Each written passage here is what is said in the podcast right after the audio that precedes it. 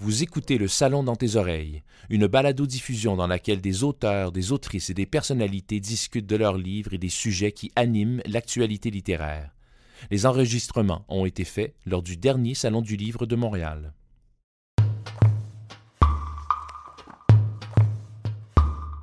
Pour la lettre F, on a des fraises fâchées jouent au football. Et euh, le pauvre joueur de l'autre équipe euh, qui se fait littéralement attaquer par les fraises fâchées, qui ne savent clairement pas comment jouer au football. Alors, euh, ça, c'est une de mes préférées. Des fraises qui jouent au football, je sais pas, moi, ça me, ça me rire, c'est ça. Moi, je suis comme ça, je ris mes propres niaiseries des fois. Euh, L'abbé, c'est drôle, c'est mon premier livre, mon premier album jeunesse. En fait, c'est un abécédaire, aussi simple que ça, mais qui a la particularité d'être complètement niaiseux, absolument fou.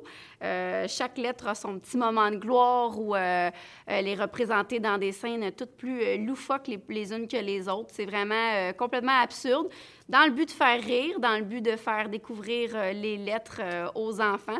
Je dis aux petits, mais aussi aux grands. Je pense que ça peut plaire aux plus vieux aussi. On aime ça, des des, des absurdes, des, blagues absurdes, c'est pas juste les petits de 3-4 ans, là, même les un petit peu plus vieux euh, devraient euh, s'y plaire.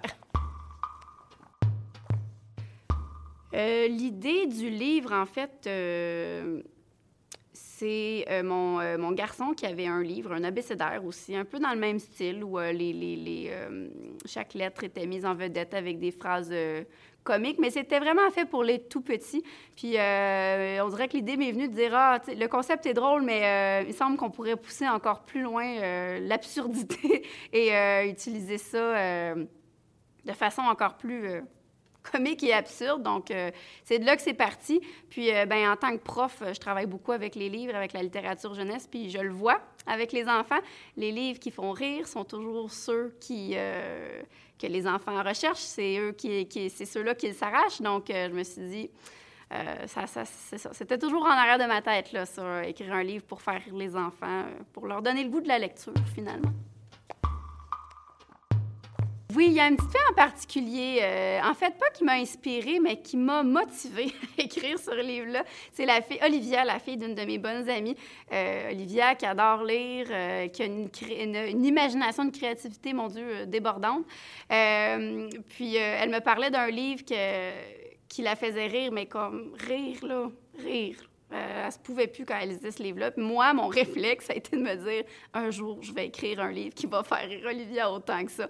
Parce qu'Oli et moi, on, s'aime beaucoup. Donc, euh, ça a comme partie de ça. C'est comme un peu euh, mon orgueil qui a fait Hey, moi aussi, je suis capable.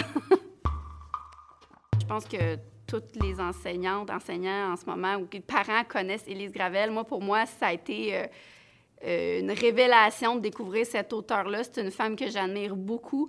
Euh, je pense que ça se voit aussi dans ma façon à moi d'écrire. Je pense qu'on est, je me, considère quand même comme, comme elle. Mon but, c'est pas de faire comme elle, mais euh, son humour, ses, dessins, sa façon d'approcher toutes les thématiques qu'elle a, autant au niveau de- des, des thématiques plus sociales, mais des bonnes vieilles blagues de pète, c'est toujours drôle aussi. Alors, c'est quelqu'un, je trouve, qui, va, qui est capable d'aller chercher plein de, de- facettes dans la, la littérature pour les enfants. Qui est, elle est extraordinaire. Là. Moi, c'est elle aussi qui est un peu mon... Pas mon... Ben oui, comme mon idole littéraire un jour. Si je peux être aussi, euh, aussi hot qu'elle, hein, en bon français, je vais avoir réussi, ça, c'est sûr.